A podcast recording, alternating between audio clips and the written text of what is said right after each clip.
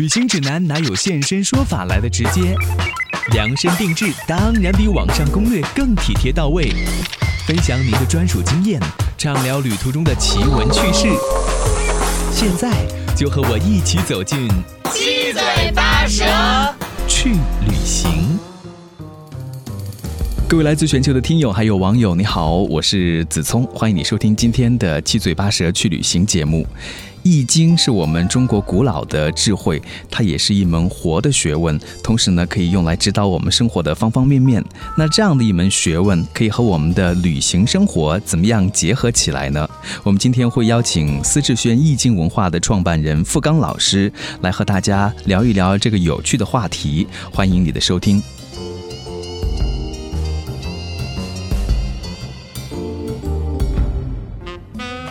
傅老师您好，欢迎您做客我们的节目。你好，子聪啊！刚才听了傅老师讲了一个半小时的课，我觉得受益匪浅。其实这个易经真的跟我们的生活方方面面都结合的非常的紧密，对不对？是这样的。嗯，比如说我们今天在录节目的时间是二零一七年的五月五号，今天就是立夏了。嗯，刚刚进入立夏这个节气。嗯，然后我们在进入立夏这个节气的时候。你会发现的话，这两天北京的风很大，是对吧？我就觉得说很自然的一个现象，没想到背后其实有很多的缘由的。是是这样的，因为然后古人认为的话，其实我们这个所谓的自然现象啊，跟我们的时空的话为一体啊。那么大家知道，然后我们中国比较崇尚的是我们的二十四节气。那么呃，其实中国的二十四节气的话，大家都耳熟能详了。那么二十四节气的话，其实跟我们古人的对于易经的智慧的话是息息相通的。嗯。那么大家知道，我们刚刚进入立夏这个节气，立夏的话，然后古人认为呢，其实跟我们的八卦也是相互吻合的啊。那八卦的话，大家很多朋友都知道，那么揭示了宇宙万物的八种属性。那么八卦的话，其实对应也是我们二十四节气的之间的话，会有很多的共通点啊。那我们立夏对应就是巽卦，是。大家知道，巽卦的话就主风，所以的话，然后你会发现，刚刚进入立夏这个节气，我们北京的话就有很多。这个大风的现象了。听说今天下午还有十级大风呢，有时候觉得特别的神奇。那个节气是跟自然现象对应的，真的是天衣无缝的。嗯，是这样的。所以的话，然后我觉得易经对于我们的呃生活的方方面面的话，都有很多的影响啊，包括然后我们的出行啊，对吧？那今天然后其实我们是一个旅行的一个栏目哈，那其实跟我们的旅行的话也有很多的一些。呃，非常呃巧妙的，或者说非常有趣的一些联系啊。我们说到《易经》这种古代人的智慧，好像很难去理解。有的朋友看八卦图啊等等也看不懂，《易经》里面很多知识也很深奥。但是如果把它跟我们的生活结合起来的话，你其实会觉得它非常的有趣。包括你学习了一些《易经》的知识，了解这些八卦之后，你再去旅游的话，你可以读出另外不同的一面，比如说。北京这个城市，我觉得它跟易经的关系、跟八卦的关系，就是联系的非常的紧密的。如果你能够了解的话，我觉得你更能够读懂北京，对不对？是这样的。那么，然后其实古人非常的有智慧，嗯，然后我们的易经的话，不光是所谓讲的一些大道理，包括然后呢一些呃跟大家相去甚远的啊一些知识。那么其实然后易经揭示了，然后就是我们自然环境的一些变化规律，嗯。那么人既然是跟自然环境融为一体。那么，然后其实自然环境的规律，那也是我们人的规律。那刚才，然后我们的子聪的话谈到我们北京哈，其实北京的话，然后有非常多的跟易经相关的一些内容啊，会有非常多的联系在里面。那比如说的话，然后你看北京的话，然后呢，我们经常讲叫什么城啊？是不是叫紫禁城啊？对，对吧？那紫禁城的话，其实对应的话就是天下我们的紫微星啊。所以的话，其实易经讲的是我们的天象的天象的这种运动规律。那么然后呢？古人崇尚就是天人合一，在天成象，在地成形。所以的话，然后包括我们的北京的很多的一些这个设施和结构的话啊，在古人看来的话，都是跟我们的这个易经的话相互吻合的。像我们古人在设计这一座城市的时候，它其实就有很多这方面的考虑的，对吧？是的，是的，是这样的。那么，嗯，大家都知道哈，那北京的话，然后呢，其实在原来的话是一个非常缺水的城市，嗯，对吧？哈，那么。呃，北京的水的话，主要在嗯古代来讲的话，是从我们的玉仙山啊运下来。那么玉仙山运下来以后呢，啊，必须要经过一个所谓的城门啊，才能真正进入我们的紫禁城。那这个城门的地方的话，就是我们的西直门。为什么是从西直门进入呢？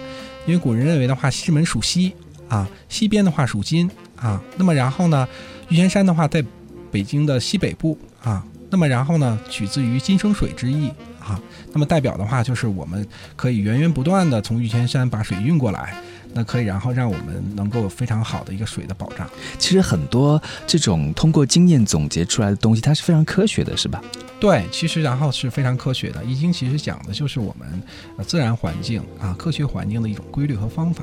那只不过古人的话，然后就是把这些方法运用到我们的生活当中啊，其实离我们并不遥远。嗯，当我们在旅行的时候，如果多问一个为什么，你就会发现后面有很多的东西。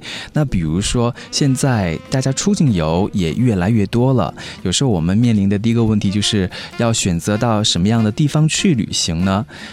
有的时候我们要选择，那可能就看哪个地方的机票比较便宜，我们就去了啊。那如果你再问一个为什么，我要选择旅行目的地的时候，不知道这个是不是可以跟我们的易经也有所结合啊？呃，是这样的，会有一些相互结合之处哈。嗯，那么大家知道的话，然后我们古人的话，然后把我们的时间的话，并不是呃用我们的这个所谓公历和阳历，还有一种计算方法的话叫干支纪年法，是啊，俗称然后就是我们的所谓的这个天干地支啊。那么大家知道的话，然后我们一个。变化周期是不是六十甲子啊？对吧？啊，六十年的话一个轮回。那么古人的话，然后把我们每年的话也是用一个天干地支来代表。比如今年的话，就是我们讲的，是不是在我们传统当中的话，生肖属于鸡年，对吧？但是今年的话属于叫丁酉年。丁酉年的话，这个酉就是鸡年的意思。那么我们在出行当中的话，如果大家都知道我们自己的话，然后出生是不是都有这个是自己的生肖，对吧？啊，那么比如说的话，如果你今年是属兔的朋友，那么然后呢，在古人来讲的话，就属于犯太岁啊。犯太岁的话是一个民俗了。犯太岁所以讲的话，就是你的生肖出生的生肖的话，和今年的生肖的话有相互的冲突。相互冲突的话，就是有能量的相互的冲突。那么，比如说，如果你是属兔的朋友，那今年的话，那你最好哈。那么去西边旅游的时候，要谨慎的选择。OK，哎，其实你刚才说到的，比如说这种能量的科学，我觉得现在是很流行的。大家其实不管做什么，呃，很多都是这种能量的流动啊。我们要关注到这个 energy 能量到底是怎么一回事，对不对？是是是是这样的。那我们的呃，在呃这个呃个人的话，你会发现我们是不是？本身来讲的话，会有自己的性格。那么古人的话，然后认为其实我们的性格，呃，也是一种能量，或者说，然后我们的性格也体现的是一种阴阳五行啊。那么我们人的话，本身是自然一部分。那么既然自然环境的话有阴阳五行，那我们人的性格的话也有阴阳五行。那么这个其实就是讲了我们的气场啊。那么这个气场，那么然后呢，和每年的气场的话会相互的作用，那么就会产生种种的变化啊。所以大家。不同生肖的朋友要注意，在不同的年份选择旅游的目的地的时候，也是要注意一点的。那我就随便问一下老师，比如说我是八二年的，我是属狗的，那我在今年我要选择出去旅行的时候，那在方位上啊，或者去哪些国家呀，我要有些什么样的考虑吗？嗯，在古人认为的话，如果你生肖属狗的，你要找你的三合方和六合方。OK，好复杂啊，怎么讲？这个。所谓的这个六合方的话，就是你要是像我们知道，这个戌啊就是狗啊，那么戌狗的话跟什么相生肖相合呢？那么生肖的话，其实也代表的是方位啊，也代表是年份。那么，然后其实跟属兔相合，OK，啊，卯兔相合。那么，对于比如说我们子聪来讲的话，最好去的目的应该去东边去旅游，OK，比如去日本呀，对吧？是非常好的一个，是是非常好的一个这个方式了。那么还有的话，然后这是六合，就是比较好的一个选择方位。那么还有的话，然后呢，就是属狗的话，还有呃，跟这个属虎的啊，或者说，然后我们讲的这个呃，属虎的话，对兵对对表。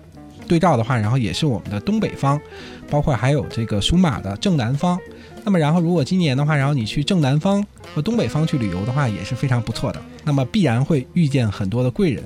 啊，也会玩得很开心哈，会很开心，甚至可能还有艳遇啊，有意思啊！这个我觉得得好好的给大家介绍一下，在旅行里面有很多的细节，吃住行游购娱。我在跟老师聊天的时候就发现，我们很多方面都可以通过易经来给我们一些指导，就让我们的旅行质量呃得到提高。那比如说。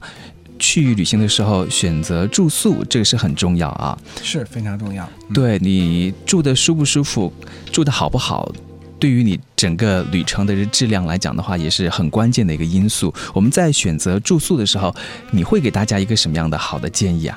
嗯，我觉得然后子聪说到点儿上了。我们在出行呃出行旅游的话，都希望的话，我们的旅行非常的愉快，嗯非常的顺利。啊，那么我觉得好的旅行的话，一定是呃以非常充足的休息作为保障的啊。那么说白了，就是精力好的话，我们才有体力去玩儿。那么住宿这一块儿的话，我给大家有几点建议。第一个的话，然后我们尽量去选择一些呃相对来说啊，那么然后在人气方面比较高的酒店。为什么人气啊？那么有人气高的酒店的话，你在居住的时候，你会然后有一种宾至如归的感觉。另一方面的话，然后你住室的舒适度会非常的高。那么然后在睡觉质质量来讲，或者是睡眠的话，你也会住得非常的踏实。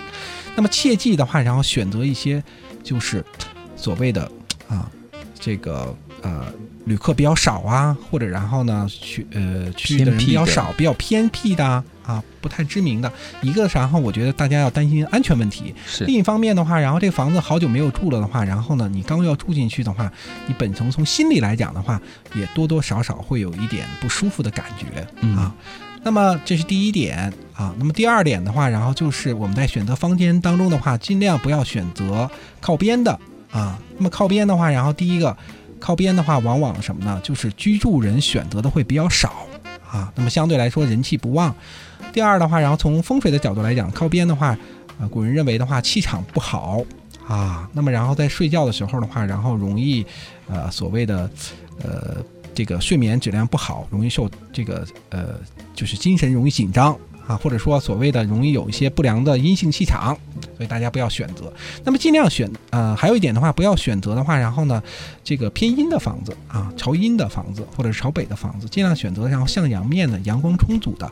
这样的话，然后人在居住当中的话，心态比较好，比较有活力，啊。另一方面的话，然后在选择这个啊房屋的时候的话，最好不要选择正对楼梯这个电梯的房子，啊，容易的话，然后跟室友的话发生口舌啊，或者是发生口角。哇，这好多讲究哈。就刚才我们说“能量”这个词语可能是很专业的，那就是你自己住的舒不舒服。有时候不舒服啊，你就看看有没有刚才老师说到的这些问题出现。那如果有的话呢，你就赶快去换一个房间吧，哈。对对。或者换一家酒店。嗯，我们。出去旅行多了之后，其实，在选择酒店的时候，你也会有自己的一些经验。那怎么样来选择一个自己住的好的、舒服的酒店，这个是很重要的。嗯，是这样的。嗯，那还有一个，除了选择酒店以外，我们有句话就说，你要了解一个人很好的方式，就是跟他一起出去旅行一下。我们在旅行的时候，跟这个人。接触的时间是很多的啊，所以呢，你可以更好的去了解你的这个旅伴儿。其实旅伴儿的选择也会影响到你整个旅行，对不对？这个也是有一些讲究的。那我如果是很好的朋友，我们都很合得来的话，玩得很开心。那有的时候可能一对情侣他出去玩了一次之后，他回来就分手了，发现哎，其实我们不太合适等等哈。这个选择旅伴上也有一些讲究啊。是我们在选择旅伴的时候的话，其实非常的重要。一方面呢，旅行这个过程当中的话，其实是一个呃彼此之间的话，不光是享受风景，那么其实也是一个嗯跟旅伴的话，然后相互沟通。那么大家的话，然后有共同的生活情趣。那么然后呢，呃，在旅行当中的话，有更多的创意。那么然后其实是为旅行的话，然后是添彩的。那我们在选择旅伴当中的话，也要有一些呃。所谓的小的讲究啦，啊，那怎么样的话，然后能够选择一比较好的旅伴呢？我建议大家还是要选择一些跟自己生肖比较合的旅伴啊。比如说我是属羊的，那我最好的话，然后选择一个属马的，哈，这个的话，因为属羊和属马的话比较合。那么还有一点的话，如果属羊的，那我们可以找呃，可以选择一些属猪的或者属兔的朋友，那么这个的话也比较合。所以我们在旅伴的选择的话，最好是选跟自己生肖比较合的，或者跟自己同样生肖的。这样呢，呃，你在出行的时候，你会发现你们之间的话会有非常多的默契感。而且另一方面的话，然后呢，在旅行的路线呀、创意方面的话，会有很多的相合之处。这样的话就避免了很多的一些没必要的这种沟通啊，浪费了很多一些旅游的情趣。是，这个很好理解。像我们呃找男朋友、女朋友或者结婚的时候，都会多多少少看一下这些生肖的到底配不配嘛，哈。其实旅行也是啊，找一个伴侣跟你在一起要相处那么长的时间，嗯。嗯，那老师，我想问，就是你对易经的研究那么的透彻，那你在出去旅行的时候要考虑的东西很多，有时候会不会很累呢？呃，嗯，给大家讲一个小插曲吧。然后我我前两天的话，然后跟家人一起去日本冲绳去旅游。呃，其实呃，我也是一个蛮喜欢旅行的一个朋友啊。那么。这个因为孩子小，所以的话这两年也没有出去啊。那么孩子刚刚两岁多啊，所以的话，然后呢觉得可以了，所以这次然后就去旅行。呃，旅行之前呢特别有意思，然后我太太那时候提醒我，她说然后这个福冈啊，你去这个旅行之前的话，要不然你占一占卜一卦，是给自己占一卦。啊，我说有这必要吗？他说有这必要啊。你看的话，然后今天的话，不光你去了，还儿子也去了，而且的话，然后我爸我妈也去了，我再是岳父岳母一块儿去的嘛。啊，万一的话，然后我们这个在旅行当中的话有什么意外，如果的话，然后你可以未卜先知啊。OK，我说我当时的话，其实也是硬着头皮占卜了一卦。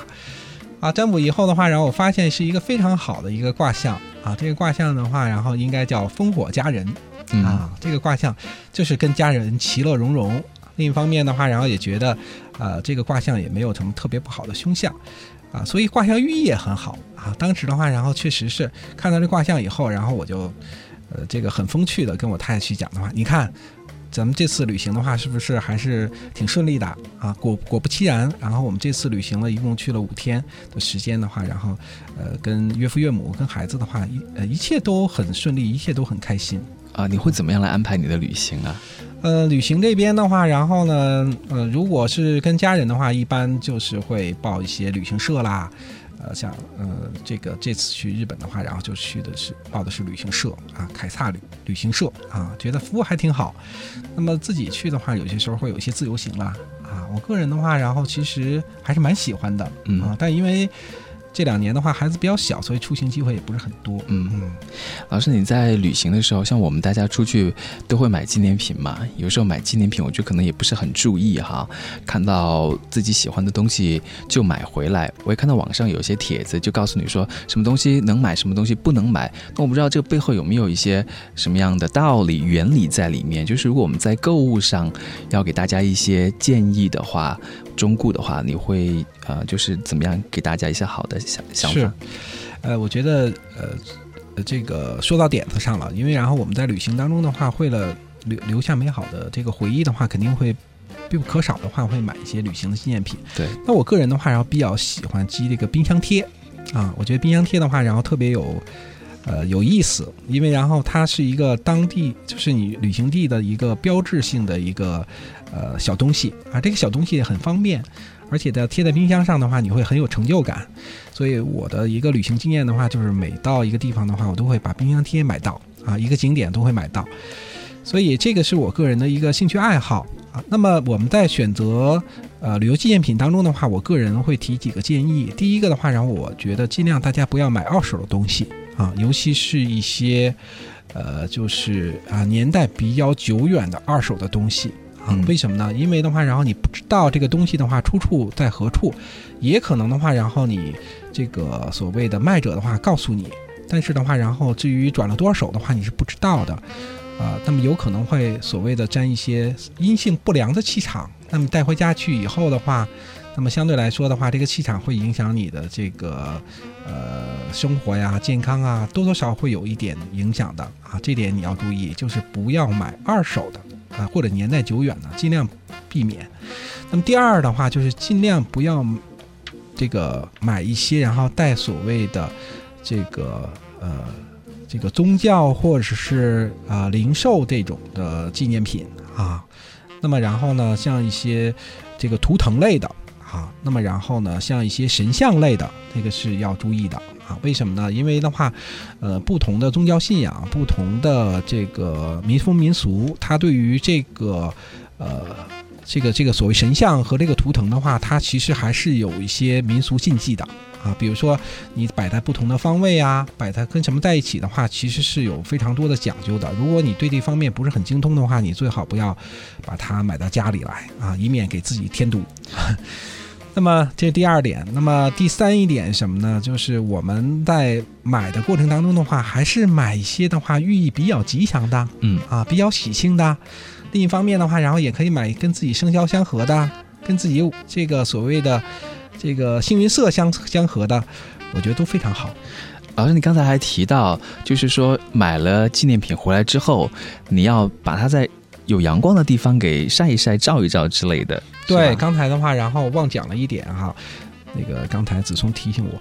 那么，然后我们在新买完这个旅游纪念品以后，我个人建议的话，然后把这个旅行纪念品的话，不要直接摆放在家里啊。那么，然后最好的话是摆在阳光之下，比如你家的阳台。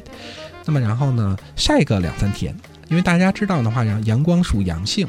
那么这个东西的话，如果有这个长期的封存，或者说所谓的这个呃呃经过多人之手，那么有不良的气场的话，那么经过阳商的半晒的话，然后也可以去除，起到一个趋吉避凶的一个作用。啊，好像阳光是很好的东西。你这里说到可以用阳光来。照射一下你买回来纪念品，我们选择住宿的时候嗯朝阳的，呃阳气很足的也是很好的。对对对对，是这样的。那么然后其实这个的话是一个必备之工作啊。那么还有一点的话，包括那么然后你去了目的地的一些衣服的话，我建议的话回来以后的话也要洗下对洗干净，然后在阳光再晒的话，然后暴暴晒几日再穿上啊会比，较好。因为现在大家出去旅行，有时候很想要到什么二手市场啊这种市集去，多少呢都会遇到，比如说你喜欢的一些东西可能是二手的，这个时候嗯就要像刚才付刚老师说到的，你要注意这些问题啊。如果真的是很喜欢，那买回来呢也有这个处理方法，就是在阳光里面给它再照射一下之类的。嗯，还有一个简便的方法的话，大家可以然后呃买这个呃，因为大家知道这个我们现在呢中医有一个治疗方法的话，用艾灸，大家然后可以买一些艾叶啊，然后进行然后这个所谓的这个熏一下啊，那么也起到一个趋吉避凶、去病情的一个作用。嗯，哎，你自己有没有就是没有注意这些问题而产生的一些事故之类的？有有有有小插曲，有有有。嗯原来一个朋友的话，然后他去西藏去旅行，旅行以后的话，然后给我带了一个非常好的一个，就是类似于这个就是项链。嗯那，项链的话，然后呢是一个呃一看的话就是通过骨头来去雕制的，啊，非常的精美，而且的话，然后看着造型也非常不错。什么骨头啊？然后后来我才一问的话，他是通过人骨。天哪！哎呀，当时的话，然后把我吓了一跳。另一方面的话，然后戴完了以后，确实也可能是心理作用吧，多多少少感觉有点不舒服。嗯嗯，怎么处理的呢？后来，后来的话，然后我又把它送回去了。我说下次的话不要带人骨啊，哎，不要带一些骨相的啊。对，还有一点的话，就是有一些凶器类的啊，刀剑的话，然后其实我们还是要慎重的啊，尤其在旅途当中。啊，那么一方面的话，然后呢，也容易发生一些呃不测呃，就所谓的意外吧啊，万一你要冲动了，对吧？那么然后也是一个凶器，所以大家也要谨慎。OK，旅行里面其实要注意的还是有很多的一些东西哈，是包括像交通，我不知道这方面有没有一些我们可以给大家的建议呢？嗯，交通安全这一块儿的话，第一个当然的话，大家是不同的地方的话，要遵守当地的交通规则了，对吧？那么第二的话，然后我认为的话，就是说你在呃，尤其在选择自驾的时候啊，那么选择自驾的时候的话，还是要呃谨慎一些啊，或者是然后在这个车辆的这种自驾的过程当中的话，提前做好检查，包括各个方面，因为的话，第一个路况不同，第二的话，然后你的这个驾驶的这个车辆你又不熟悉，那么确实是容易出现一些偏差。那么我建议的话，其实也没有什么特别的了。那么然后呢，就是呃谨慎小心啊。另一方面的话，开得慢一点，对吧？啊，慢慢然后显呃这个。享受一下沿途的风景就好了，不要过于急躁。其实，然后你会发现的话，《易经》讲的物极必反嘛，对吧？啊，盛极必衰嘛。有些时候的话，往往的话，然后我们经常会也会提到乐极生悲嘛。我们在旅行的过程当中的话，太过于欢乐就容易得意忘形，对吧？那么然后就有些时候往往会忽略一些然后规则，那么然后就容易出现一些凶险。嗯所以我觉得平安是福，平安是福，首先是心态要是这种平静的，然后呢平安的去享受旅行的过程。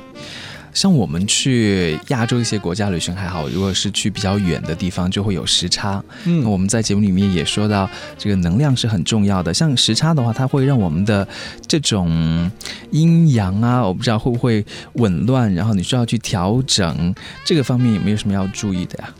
呃，时差这个说一个题外话啊，那你会发现的话，然后我们现在很多朋友的话都会选择去美国，包括去澳洲生孩子。嗯，对对对，嗯这个时候的话，然后呢，不不免的话，你会想到的话，那中国的话有生辰八字的话，那美国的话是不是也有生辰八字啊？啊，对啊，对吧？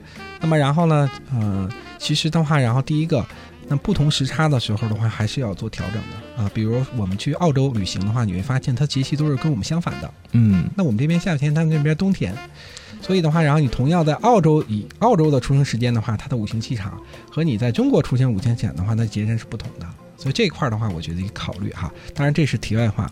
那么然后对于个人来讲的话，我觉得很重要的话就是怎么样平衡，就是说白了要注意休息好啊。古人经常讲睡思午觉。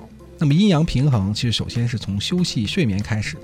那么当你的睡眠很充足、阴阳平衡的时候，那么你相对来说，你在旅行当中的话，就有更多的精力去玩儿，那么更容易去享受这个旅行的这个愉悦和风景。是，有时候我们玩起来之后就不太注意休息睡眠，会玩到特别晚。那旅行的过程里面也有很多这些游乐项目啊，可以让你去好好体验的。那在自己想要把这趟旅行就是最大化、最好的去享受的时候，这些游乐的项目或者怎么样去玩儿方面，你有没有什么要给大家的建议？嗯，这方面的话，然后呢，当然也有了，就是说可能会有一点偏激啊。就比如说的话，然后你，呃，这个呃是今年是，比如说属兔的，对吧？嗯，属兔的话，然后呢，今年是又是鸡年啊，鸡年的话属金嘛，对吧？今年的话有金属金嘛，那么然后你是又容易犯太岁，那么我建议大家最好不要选择一些这种啊带金属。这个或者说特别的冒险刺激类的，小心的话，然后可能会有一些意外或者凶险。什么，比如说过山车啊，那种对，过很山车刺激的游乐园呐、之对。那种特别刺激类的，那么是比较舒缓的，啊，像这个什么这个小飞船呀、小飞象啊什么的 就可以考虑了。对大家，这个其实你要算说起来的话，就有很多这种内容很深奥的，就自己要好像像老师一样，你要特别懂之后才可以注意到这方面的东西吗？呃，其实也，嗯，我觉得大家呢也没有必要说非得要非常精通，但是有些必备的一些常识和禁忌的话，大家还是要注意一下。嗯，那么就尽量的话，不要去给自己这个冒这个险，或者说然后呢有这个呃偏激的这种行为。那么只要的话，然后你能够有一个非常好的心态，然后在旅行当中的话，能够呃呃相对来说，那么然后呃小心谨慎、平安享受。我觉得的话还是会充满很多的乐趣的。对我们今天节目用半个小时的时间，给了大家一些在旅行过程当中你可以参考的一些呃 tips，其实也是为了让大家旅行更加的开心，然后重要的呢就是平平安安的回来，对不对？是这样的，也希望大家的话，然后能够，呃，未来的话旅行愉快啊，那么身体健康，万事如意。好，我们今今天再次的谢谢富刚老师，也希望大家有更多的机会可以去接触啊，属于我们古老的智慧《易经》，然后用它来指导我们的生活。其实你会觉得这里面有很多有趣的啊，读起来让你觉得特别好玩的一些东西。好，今天再次谢谢傅老师。好，谢谢大家，再见。好，我们下次节目再会，拜拜。直到感情把自己逼迫成了一个受伤回忆的骆驼，感觉负重。